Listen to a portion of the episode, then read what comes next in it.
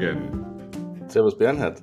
Du lachst mich schon am frühen Morgen aus und ich möchte nur feststellen, ich bin bei Dunkelheit und Schneefall ins Büro gekommen, um rechtzeitig da zu sein, um mit dir aufzunehmen. Oh, das ist aber schön. Wie Schneefall in Wien schneit? Es schneibelt, wie man so schön Okay, auf Österreichisch sagt. Also okay. es ist kein tiefer Schneefall, aber so ein bisschen ähm, ist Ja. es schon. Ja. Es ist lustig, dass du das sagst, weil ich gerade vorhin die Wetter-App angeschaut habe, weil ich mich interessiert habe dafür, wann ich endlich wieder eine Golfrunde gehen kann. Und äh, es scheint wärmer zu werden, zumindest in der Steiermark. Äh, es geht wieder über 10 Grad und das stimmt mich hoffnungsvoll. Das freut mich für dich. Und ist natürlich eine gute Frage, warum AI beim Wetterbericht oder bei der Wettervorhersage noch nicht eingezogen ist. Weil die Wettervorhersage ist auch noch nicht besser geworden, seit es AI gibt.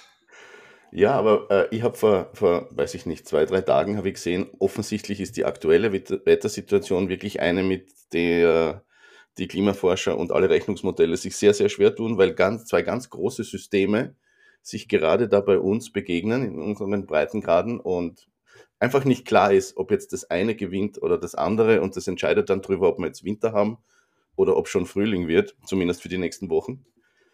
Äh, ja, aber so ist es halt. Du, lass mich, lass mich bitte schnell wieder mal unsere Begrüßung einsprechen. Herzlich willkommen zu Folgenreich. Wir unterhalten uns ja einmal die Woche über die Themen Lebens- und Unternehmensführung. Bernhard Keres ist ein international gefragter Leadership Coach mit dem besonderen Talent, im entscheidenden Moment die richtige Frage zu stellen. Und ich bin Gründer und Geschäftsführer der Marketingagentur Wolke Blau in Graz. Wir sind beide Technologie interessiert und sprechen deshalb auch immer wieder über Themen wie künstliche Intelligenz oder digitales Marketing. Und das Thema für heute, das ich uns zumindest notiert habe, ich habe ja äh, noch nicht deine Zustimmung und vielleicht hast du was anderes, aber mein Thema wäre New New Work. New New Work? Ja. Was verstehst du darunter? Naja, ich habe mir gedacht, New Work ist ja ein äh, Begriff, den es jetzt wirklich schon viele Jahre gibt und Mhm. äh, über den viel diskutiert wurde und mit dem auch äh, wir in der Agentur uns intensiv auseinandersetzen mussten, unter anderem auch wegen der Pandemie und Corona. Ähm, und da ging es aus meiner Perspektive vor allem darum zu überlegen, wie wird denn der Arbeitsplatz der Zukunft ausschauen? Er muss flexibler werden. Das Thema Homeoffice hat da reingespielt, Remote Work, aber auch sowas, wie wir in Graz betreiben, nämlich so einen Coworking Space mit Einzelarbeitsplätzen, tageweise mietbar. Lauter solche Themen. Das war New Work.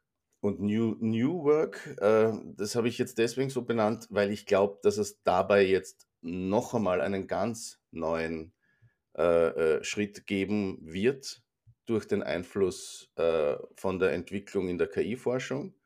Und wenn die, um das noch dazu zu sagen, wenn die industrielle Revolution Ende 18. bis Anfang 19. Jahrhundert äh, quasi die sogenannten Blue-Collar-Worker ähm, in, in Aufregung versetzt hat, wo die Frage war, äh, behalten wir unsere Jobs, wenn Automatisierung so stark durchgreift, so ist es jetzt in der KI-Revolution halt so, dass die White-Collar-Worker sich die gleichen Gedanken machen müssen und äh, sich einfach fragen, was passiert mit unseren Jobs und wie wird der Arbeitsplatz der Zukunft für uns ausschauen.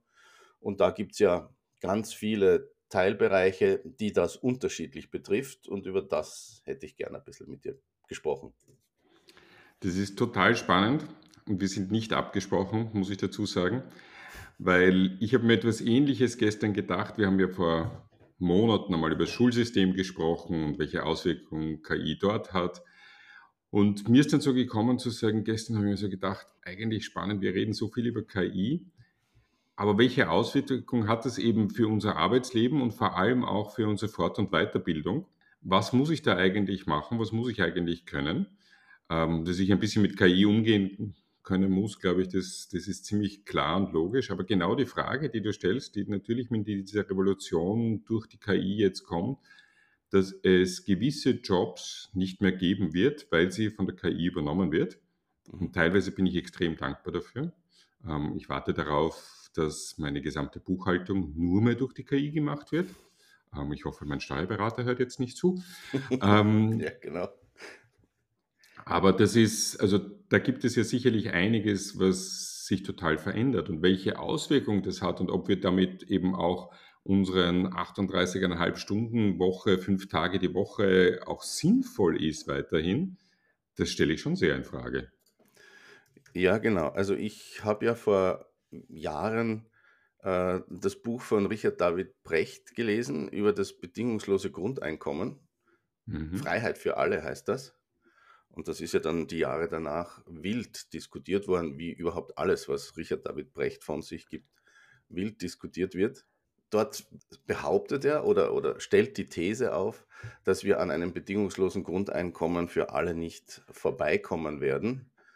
Das heißt, ähm, dass es eine andere Denke für das Thema Arbeit grundsätzlich braucht und die Politik quasi den Weg dorthin äh, ebnen muss. Er hat darin auch, und das ist irgendwie der besonderste Aspekt aus meiner Sicht, äh, eben auch beschrieben, was das bedeutet für die Finanzierung. Weil das größte Problem in meiner Wahrnehmung für ein bedingungsloses Grundeinkommen für alle, und ich glaube, er hat es auch beziffert, das weiß ich jetzt leider nicht mehr, aber ich denke, das liegt irgendwo bei zwischen 3.000 und 4.000 Euro, das jeder ähm, bekommen würde, ohne arbeiten zu müssen. Da kann man sich vorstellen, was das jetzt für Deutschland für Gesamtbudgetvolumen bedeuten würde. Und er hat die Idee gehabt, das über eine sogenannte Transaktionssteuer zu finanzieren. Sprich, dass jede Finanztransaktion halt äh, mit einer Minimalststeuer belegt werden sollte, und das hat er gegengerechnet, dass sich das damit locker ausgehen würde, wenn man eben auch alle diese Echtzeittransaktionen, die über die Börsen laufen, wenn man die alle da mit reinnimmt, dann kommt halt ein gigantisches Volumen zustande. Und mit dem könnte man das angeblich finanzieren. Ich bin natürlich nicht in der Lage, das zu verifizieren und zu schauen, ob das stimmt. Und es gibt auch andere Bücher, die das schon wieder widerlegen und wirklich genau auf, auf das Buch Freiheit für alle eingehen. Also das wissen wir nicht, aber gehen wir mal davon aus, irgendwie könnte es funktionieren dann stellt sich halt schon die ganz, ganz große Frage, jetzt auch für mich als Unternehmer, was bedeutet das? Das heißt, ich würde gerne mit dir über beide Ebenen reden. Die eine, was bedeutet das für uns alle als Arbeitnehmer oder als Menschen, die halt arbeiten? Und was bedeutet das für Unternehmer, für Unternehmen und sogar für Konzerne? Weil da hast du wahrscheinlich einen besseren Einblick. Spricht man über sowas? Hörst du diese Themen? Gibt es da Sorgen? Das würde mich einmal aus deiner Perspektive interessieren. Also, ich bin ja ein ganz großer Fan dieses ähm, Grundeinkommens ohne jegliche Bedingung. Über die Höhe kann man jetzt ein bisschen streiten, welche Höhe dort sinnvoll ist. Ja, das ist eine Frage und ich glaube, man muss es eigentlich auf drei Ebenen sehen. Man muss es auf einer individuellen Ebene sehen, man muss es auf einer Unternehmer, Unternehmerinnen-Ebene sehen, so wie wir es sind, ähm, beziehungsweise also auch ähm, Geschäftsebene. Man muss es aber auch auf einer Gesellschaftsebene sehen, ja, ähm, was das eigentlich macht. Und dieses bedingungslose Grundeinkommen verschafft ja mal für das Individuum eine extrem große Freiheit. Weil ich kann arbeiten gehen, ich muss aber nicht arbeiten gehen. Heute gehen viele arbeiten, weil sie Geld verdienen müssen, die meisten von uns. Ja? Mhm. Ähm, das ist zumindest so quasi. Hm?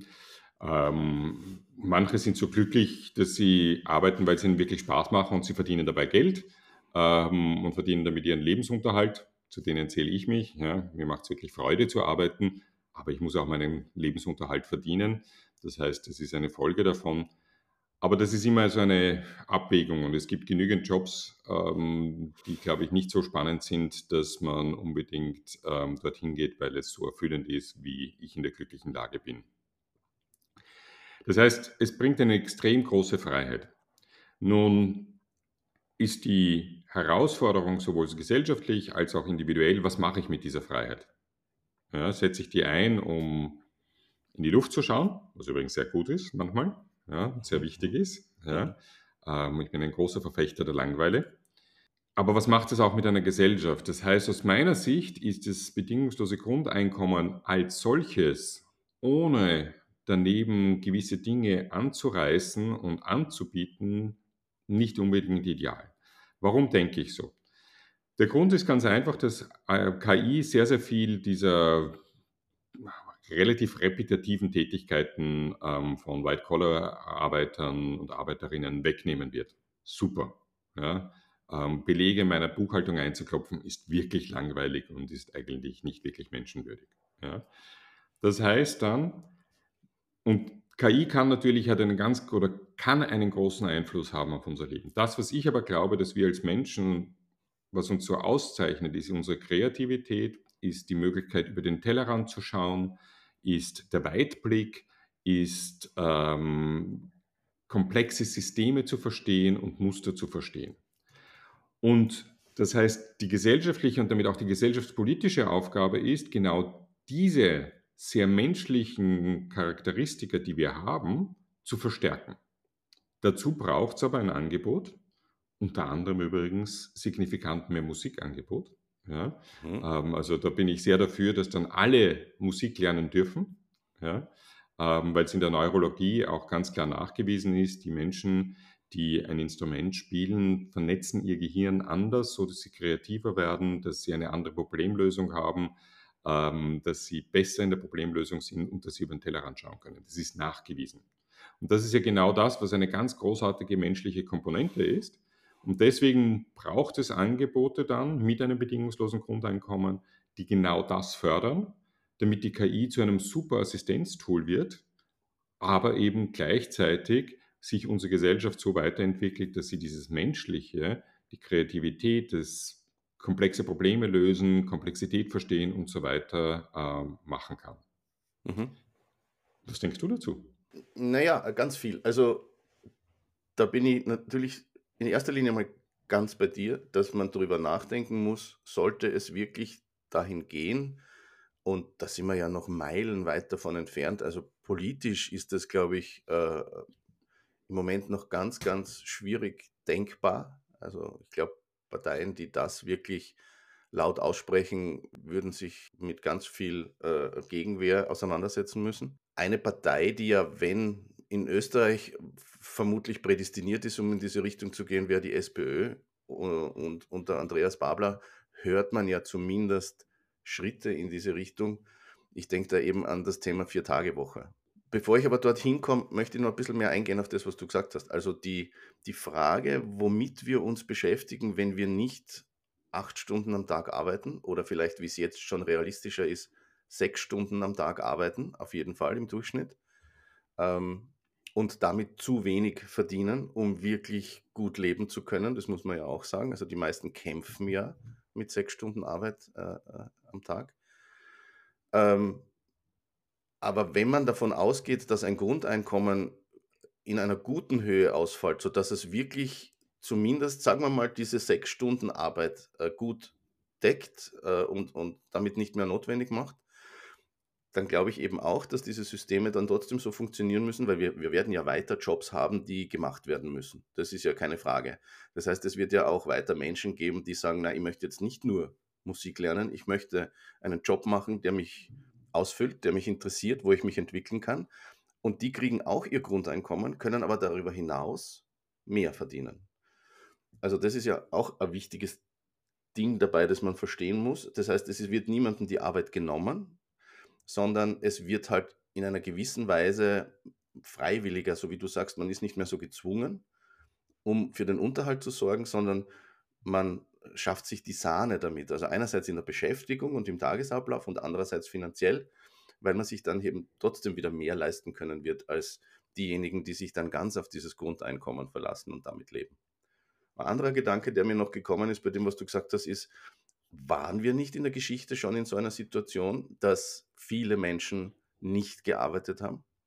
aber halt leider in einer ganz anderen Konstellation, nämlich weil sie keine Arbeit hatten oder weil Armut eigentlich äh, das beherrschende Element des täglichen Lebens war. Da, glaube ich, kann man auch drüber nachdenken, was das bedeutet hat. Der tägliche Kampf ums Überleben war dann wahrscheinlich für die meisten trotzdem so äh, herausfordernd, dass da sowas wie Langeweile, wie du sagst, dann vermutlich auch wenig aufgekommen ist.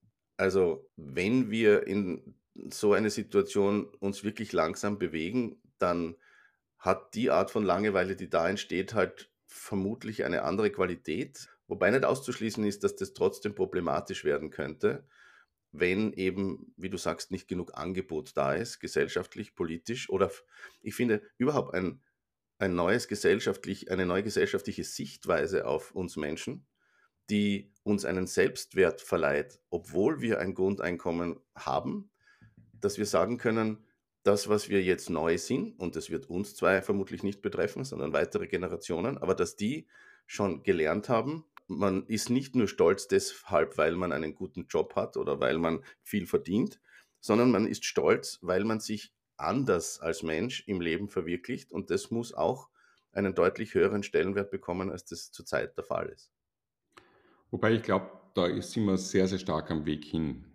Also wenn ich mir die viel jüngere Generation anschaue, ähm, als wir beide, die definieren sich nicht mehr über Job, Position, ähm, was man sich mit dem Geld kaufen kann. Also für mich ist es immer faszinierend, wenn ich mit Freunden und Freundinnen meiner Tochter, die heute 24 ist, ja, mich unterhalte über was für die wichtig ist. Ja. Für die ist es wichtig, ein, ähm, schon einen Job, eine Aufgabe, also gar nicht so einen Beruf mit Berufung zu haben, etwas, was ihnen Spaß und Freude macht. Aber so, wie das zumindest ich gemacht habe, dass ich selbstverständlich 60 bis 80 Stunden die Woche gearbeitet habe und mich sehr stark auch heute noch über die Arbeit definiere, ist bei denen gar nicht so. Ja, die machen einen super Job, ja, denen macht es echt Spaß, aber die wollen Zeit für sich, für ihre Freunde, für ihre Hobbys, für ihre Weiterbildung, für viele, viele Dinge haben. Und das ist für sie eine viel größere Priorität, als jetzt im Job schnell weiterzukommen. Also dieser Paradigmenwechsel, der passiert schon in der Gesellschaft drinnen. Und ich glaube deswegen, wenn es ein gutes Angebot gibt, ähm, das eben Weiterbildung ähm, ermöglicht, ja ganz einfach ermöglicht, dann wird es von vielen aufgenommen. Sie auch der Trend schon, also für die Leute, die in Pension sind, wieder studieren zu gehen, zum Beispiel sehr, sehr hoch. Mhm, mhm zwei Dinge dazu. Was Lustiges und dann was Herausforderndes. Was Lustiges, jetzt versuche ich in einem, in einem Podcast, der äh, nur über Ton funktioniert, einen, einen Comicstrip wiederzugeben, aber den habe ich zufällig heute gefunden und ich weiß nicht, ob du ihn sehen konntest. Ich habe ihn reingestellt. Da stehen eben zwei Frauen an der Bar und trinken Wein und unterhalten sich und die eine sagt zur anderen, a high-powered career, a happy family, a big beautiful house. My dream is to avoid all this. Also das beschreibt genau das, was du jetzt gesagt hast. Mhm. Ähm, und ich finde eben auch, dass es eine Frage der gesellschaftlichen Diktion ist oder, polit oder der politischen Vorgabe. Ähm, in der Vergangenheit war das Ziel immer Vollbeschäftigung. Also die Argumentation war, und jetzt komme ich zu diesem unangenehmeren Teil, die Argumentation war, eine Gesellschaft muss aufeinander schauen. Und mhm. aufeinander schauen tun wir, indem wir umverteilen. Also die, die können, die helfen denen, die nicht können. Und äh, Vollbeschäftigung bedeutet vermutlich, dass das ganze System in einer Gesellschaft, in einer westlichen Gesellschaft, äh, tragfähig ist. Also umso besser diese Vollbeschäftigung da ist, umso mehr Wertschöpfung gibt es in einer Gesellschaft und umso mehr Steuerleistung passiert. Damit kann dann wieder der ärmere Teil oder der, der halt nicht so gut kann, in der Gesellschaft mitgetragen werden oder zum Beispiel auch der ältere Teil. Also da geht es auch um, das, um die Rentenfrage. Und da hören wir ja in den, in den letzten Jahren oder Jahrzehnten immer wieder, irgendwann kippt dieses System. Irgendwann ist zu wenig an Arbeitsleistung da, um den viel zu alten Anteil in der Gesellschaft, der ja immer älter wird, wie wir hören, Medizin entwickelt sich, wir leben länger, ähm, um das zu tragen. Und das ist mit ein Grund, warum Richard David Brecht sagt, wir brauchen etwas Neues. Aber die Frage ist halt, wenn, wenn, wenn jetzt Selbstverwirklichung, so wie du das auch beschrieben hast, äh, ein, einen größeren Wert erhält, was ich ja grundsätzlich erstrebenswert finde, weil warum nicht? Aber steht das dem, diesem gesellschaftlichen Modell der gegenseitigen Unterstützung gegenüber? Ich glaube es eigentlich nicht, weil ich die Selbstverwirklichung ja nicht zum Selbstzweck sehe, ja, sondern dafür sehe, dass wir uns als Gesellschaft weiterentwickeln und dass wir KI dadurch als wirkliches gutes Werkzeug sehen, wie andere Tech, wie die Industrialisierung, wie andere Techniken und, und, und. Ja, und damit uns als Gesellschaft weiterentwickeln. Ja, das heißt ja auch, und das ist vielleicht auch ein bisschen diese Sichtweise noch für uns als Unternehmer, ähm, die wir beide sind, ja, die Frage ist ja, eine der großen Fragen, finden wir überhaupt noch jemanden, der bei uns arbeitet, ja, wenn es ein bedingungsloses Grundeinkommen gibt? Ja, und das ist ja eine riesige Frage. Mhm. Ja. Mhm. Die hat aber damit zu tun natürlich, dass wir uns als Unternehmerinnen und Unternehmer auch sehr, sehr stark verändern müssen, weil wir plötzlich darauf achten müssen, und nicht nur plötzlich, sondern eigentlich, was wir ohnehin hoffentlich schon viele von uns tun, dass wir Jobs und Aufgaben anbieten, die spannend, interessant sind, erfüllend sind ähm, für die Menschen. Wenn ich das nicht mache, dann wird jemand zurücksteigen und sagen, sorry, aber Bernhard, bevor ich für dich arbeite und irgendein Blödsinn mache, ja, oder du gehst mir einfach äh, auf die Nerven, ja, bleibe lieber zu Hause und ähm, entwickle mich weiter. Ja. Das heißt, gesellschaftspolitisch dieses quasi unter Anführungszeichen Selbstverwirklichung, das heißt, dass ich eben die Möglichkeit habe, mich weiterzubilden ähm, in allen möglichen Aspekten und zwar nicht unbedingt berufsbezogen, ja, sondern wirklich bezogen in Persönlichkeitsentwicklung. Das hat ja für uns als Unternehmerinnen und Unternehmer auch die Folge, dass wir signifikant besser ausgebildete ähm, Mitarbeiterinnen und Mitarbeiter haben, die auch einen Spaß dran haben, Aufgaben zu übernehmen, ein bisschen ins Risiko vielleicht zu gehen, vielleicht auch selber Unternehmerin oder Mitunternehmerin und Unternehmer zu werden. Das heißt, da kann sich total viel drehen und ändern, was ich total spannend fände, was diesen Grundsatz, dass wir füreinander sorgen als Gesellschaft, eigentlich verstärken würde. Mhm. Okay, interessant, ja. Was vielleicht noch ein bisschen eingehend auf diese Unternehmerseite, die du angesprochen hast. Äh, ich habe vorhin die Vier-Tage-Woche erwähnt mhm. Äh, und ich habe mir noch notiert, dass es sicher in irgendeiner Form von der Politik eine Idee von einer Übergangsphase für Unternehmen geben muss. Weil nehmen wir nur das noch relativ einfache Beispiel der Vier-Tage-Woche her und gar nicht das bedingungslose Grundeinkommen, äh, weil, wie du richtig sagst, würde man das von heute auf morgen einführen, äh, verliert ein Großteil der Unternehmen einen Großteil seiner Mitarbeiter. Und dann sind die pleite und dann sperrt ein Großteil der Unternehmen zu und ein Großteil der Wertschöpfung bricht zusammen. Das heißt, die Politik muss da irgendwie einen Weg zeichnen, wie dieser Übergang sukzessive passieren kann. Und auch, es muss auch darüber nachgedacht werden, welche Unternehmen werden weiter existieren können und welche haben in dieser neuen Systematik eigentlich gar keine Überlebenschance. Mhm. Äh, und bei der Vier-Tage-Woche ist es ja so, wir in der Agentur haben eine falsche Vier-Tage-Woche ja schon sehr lange. Ich sage falsch, weil wir es uns nicht leisten können zu sagen, du bist äh, nur vier Tage da, bekommst aber volle fünf Tage bezahlt, sondern unsere Idee davon war, wir bieten zumindest unserem Team an, ihr müsst in der Woche auf jeden Fall nur vier Tage arbeiten und könnt euch das auch selbst einteilen, wie ihr da seid. Und äh, in den, in, in, ein Großteil ist dann einfach tatsächlich am Freitag äh, nicht im Büro und arbeitet auch zu Hause nicht, wenn es sich ausgeht, dass alles erledigt ist. Und das passt ja gut zusammen mit unserem Modell, wie du weißt, dass wir ja von Freitag bis Sonntag einen anderen Mieter in unseren äh, Räumen haben und das ständig wechselt. Und äh, damit haben wir schon ein System geschaffen, das unserem Team gut gefällt, weil es recht flexibel ist. Sie dürfen auch im Homeoffice arbeiten, wenn sie das ankündigen und das ist nicht limitiert, so wie das in großen anderen Unternehmen ja durchaus der Fall ist.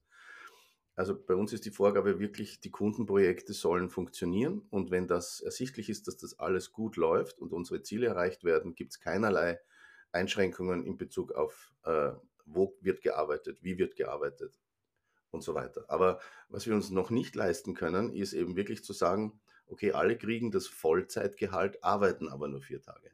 Mhm. Also ich finde, auch dafür braucht es tatsächlich noch eine politische Lösung, wie das gehen kann.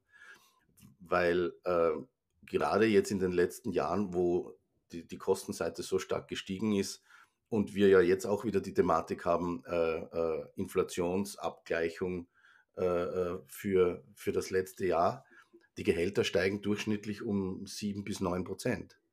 Mhm. Auch das ist äh, äh, nicht einfach zu stemmen und zu schauen, wie man das im neuen Jahr schaffen kann. Und dann noch zu sagen, okay, ihr kriegt jetzt aber auch noch einen fünften Tag bezahlt. Ähm, und ich weiß, dass es da äh, große, äh, groß angelegte Langzeitmodelle gibt, vor allem in Skandinavien, die gezeigt haben, dass die Produktivität sogar gestiegen ist, wenn man auf das umgestiegen ist, äh, äh, macht ja Mut, aber ehrlich gesagt sehe ich nicht, wie man das ähm, in Österreich oder in Deutschland oder bei uns hier umsetzen könnte oder würde. Also da bin ich noch skeptisch. Was mich aber neben dieser politischen Komponente, die es natürlich gibt, dabei interessiert, du bist einer der Unternehmer, die eben eine, wie du so schön sagst, falsche Vier-Tage-Woche haben. Und ich kenne ja genügend Unternehmerinnen und Unternehmer und auch Vorstände und so, die sagen, das geht überhaupt nicht und das ist nicht möglich und gerade wenn man kundenorientiert arbeitet, das funktioniert nicht. Wie ist denn deine Erfahrung? Ihr macht es jetzt seit gut zwei Jahren oder so, also nach Corona. Ähm, wie ist deine Erfahrung als Unternehmer damit? Du meinst jetzt nur auf, also bezogen darauf, dass das gesamte Team im Grunde nicht mehr als vier Tage arbeitet. Mhm. Naja, man muss halt Überlappungen schaffen. Also das ist schon wichtig. Wir können unseren Kunden jetzt nicht sagen, tut uns leid, freitags sind wir auch nicht erreichbar. Das heißt, manche sind natürlich dann freitags da oder im Einsatz oder erreichbar. Dafür sind sie dann halt montags oder einen anderen Tag der Woche mhm. äh, äh nicht im Einsatz. Also das funktioniert eigentlich problemlos. Mhm. Mhm. Ja. Das ist nicht das Thema. Aber die Kosten müssen wir dabei halt im Auge behalten. Und es gibt, es gibt halt schon natürlich immer wieder auch ähm, Mitarbeitergespräche oder Bewerbungsgespräche, muss ich besser sagen, wo Leute zu uns kommen, die sagen, ich will einen Vollzeitjob, ich habe nämlich eine Gehaltsvorstellung und die will ich erreichen. Ich kann eine gewisse Leistung bringen und ich will nicht nur vier, sondern fünf Tage arbeiten. Und die könnte ich nur halten, wenn ich sage, du kriegst das Gehalt, das du dir vorstellst, du musst bei uns halt nur vier Tage arbeiten dafür. Aber das, das wir noch nicht. Und äh, mhm. ehrlich gesagt, äh, ist mir noch nicht klar, wie wir da wirklich hinkommen können. Bin aber gespannt und bin tatsächlich auch, soweit oute ich mich gerne, interessiert daran, die SPÖ wieder ein bisschen zu unterstützen und zu schauen, welche neuen Modelle kommen denn da auf uns zu. Sind die wirklich durchdacht? Weil das, was da ist in den letzten Jahren oder Jahrzehnten, ähm, finde ich jetzt nicht äh, so lebensfähig.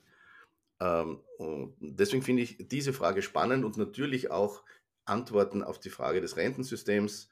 Da hört man ja jetzt auch nichts. Man hört nur, dass, dass eine, also die Babyboomer gehen alle in, in Rente, ne? jetzt mhm. demnächst. Und genau. äh, äh, die, die Selbstverwirklicher, wenn ich es jetzt überspitzt sagt, kommen danach. Mhm. Und die Frage ist, ob man nicht da jetzt schon sehr nah dran sind, dass wir jetzt bald in gewissen Ländern hören werden, dass, dass es da ganz neue Lösungen braucht und dass es da auch ganz neue Ansätze braucht. Das werden wir dann beobachten. Also die, die, die, braucht sicher. Ich möchte noch mal ganz gerne noch mal ganz kurz zurückgehen auf die Vier-Tage-Woche. Mhm. Machst du selber auch eine Vier-Tage-Woche? Jetzt habe ich mich verschluckt. Ja, die Frage hat dich so schockiert, dass du gesagt hast, ups, ich arbeite sieben Tage die Woche. Boah, was, also da müsste man darüber reden, was ist Arbeit, gell? Ähm, Du hast das, glaube ich, auch schon einmal gesagt und das ist ja, das ist ja nicht falsch. Also wir Unternehmer arbeiten sieben Tage die Woche. Das kann sein, dass wir an einem dieser sieben Tage nur einen Tag, äh, eine Stunde beschäftigt sind mit Arbeit, weil wir über etwas nachdenken und weil wir uns zurückziehen und weil wir versuchen, ein Problem zu lösen. Und dann kann es wieder sein, so wie heute, dass man um halb acht beginnt und am Abend um acht Uhr erst fertig ist mit all den mhm. Terminen, die anstehen und Dingen, die man zu erledigen hat. Aber ich würde jetzt realistisch, würde ich sagen, ich arbeite auch vier Tage die Woche, ja. ja. Wenn ich es zusammenschiebe, wenn ich es zusammenschiebe, ähm, äh, schaffe ich das. Und warum ich das sage, ist, weil das mein erklärtes Ziel war vor vielen Jahren. Als ich erkennen habe müssen, dass ich mit einer Werbeagentur nicht reich werde, und dieses Ziel ad acta legen musste, dass ich ganz viel Geld verdienen werde, ähm, war mein Ziel, dann soll es doch so sein, dass ich wenigstens äh, äh, mir meine Zeit besser einteilen kann und vielleicht tatsächlich weniger arbeiten muss. Das, ich glaube nicht, dass ich das jetzt schon in der Weise erreicht habe, wie das klingt, aber trotzdem, es gibt viele Wochen im Jahr, wo ich sagen kann, ich stehe am Freitag am Golfplatz, weil alles erledigt ist. Und da fühle ich mich so, dass ich das geschafft habe. Okay, da muss ich mir etwas von dir abschauen, weil da bin ich noch nicht, auch wenn ich das irgendwie mir zumindest überlege. Bei mir ist es ja sogar so, bei mir kommt es hin und wieder vor, wenn ich unterrichte oder so, dass ich Samstag auch unterrichte. Ja. Dann habe ich halt Sonntag frei und Montag aber dann normale Arbeit wieder. Ja, und also Das ist mein Vorsatz auch für 2024 zumindest immer zu schauen, dass es zwei zusammenhängende Tage Wochenende gibt. Ähm, ja, und das auch so einzuteilen, ob ich das durchhalte. Ja. Aber ich weiß, dass du mich daran erinnern wirst. Okay, ja, das mache ich. Also ich habe die Idee jetzt nach diesem heutigen Thema, also auf jeden Fall äh, noch einmal einen Aufruf zu starten an unsere Hörerinnen und Hörer. Äh, wir wären total interessiert daran, an der Meinung von euch, wie ihr das seht mit Selbstverwirklichung, bedingungslosem Grundeinkommen, äh, Rentensystem, Vier-Tage-Woche. Da gibt es jetzt wirklich viele Dinge drinnen, wo wir gespannt werden, was unsere Hörerinnen und Hörer so sagen. Und ähm, Bernhard, an dich noch die Nachricht. Ich habe mit Freies IT in Graz gesprochen ähm, äh, und habe dort ein, ein äh, unglaubliches Erlebnis gehabt, weil der hat dich gekannt. Der Mario Freis, ich weiß nicht, ob du dich erinnerst, mit dem hattest du schon einmal zu tun. Er hat nämlich gesagt, Bernhard Keres, Bernhard Keres, hat der was mit Musik zu tun? Also der wusste das. Ihr habt euch offenbar mal unterhalten und es war irgendwie auch einmal ein Projekt im Raum, das dann nicht passiert ist. Aber äh, das war echt eine tolle Erfahrung zu hören, äh, dass, dass man dich da so in Graz auch kennt. Und wir haben dann gleich darüber geredet, dass ähm, wir gemeinsam was machen wollen. Also das eine ist, das Freies IT, vielleicht schaust du es dir später mal an, die machen relativ viel äh, Begegnung mit Kunden, mit der Branche, Veranstaltungen, suchen immer wieder Leute, die über gewisse Themen was zu sagen haben. Und wir als Agentur Wolke Blau, wir haben letztes Jahr ja mit der CIS, mit der Creative Industries Styria, äh, gemeinsam den Designmonat gestaltet und das möchten wir heuer wieder tun. Das ist im Mai. Und wir wollen wieder eine Podiumsdiskussion machen. Und äh, es würde mich total freuen, wenn wir das diesmal mit dir machen können, als Mitveranstalter über Folgenreich. Das heißt, wir brauchen ja dann, wir, die Idee ist, wir übertragen das live, diese Podiumsdiskussion. Wir geben auch das Thema vor und das Thema könnte eventuell New New Work sein, weil äh, das Grundthema der CIS für den Designmonat ist What Now? Und ähm, ich finde, das würde da dazu passen. Und äh, das letzte Mal haben wir das über den Podcast der CIS nicht live veröffentlicht und das würde man gerne noch optimieren und dann würde man das über Folgenreich live bringen. Das ist die Idee. Ähm, ich hoffe, du bist dabei. Ich bin sicher dabei. Datum sollte man schnell fixieren. Und vielleicht ja. gibt es ja auch Hörerinnen oder Hörer, die eine ganz andere Meinung als wir haben. Die sagen, bei der Podiumsdiskussion wäre ich auch gern dabei. Genau. Ähm, Wäre spannend. Dann bitte melden. Auf jeden Fall. Mhm. Super, Bernhard. Äh, dann wünsche ich dir, dass du in der Woche zwei zusammenhängende Tage schaffst. Freue mich darauf, dass ich dich nächste Woche wieder sehe und höre. Danke dir für den schönen Podcast und wünsche dir eine gute Woche. Danke, Bernhard. Bis bald. Tschüss. Bis bald.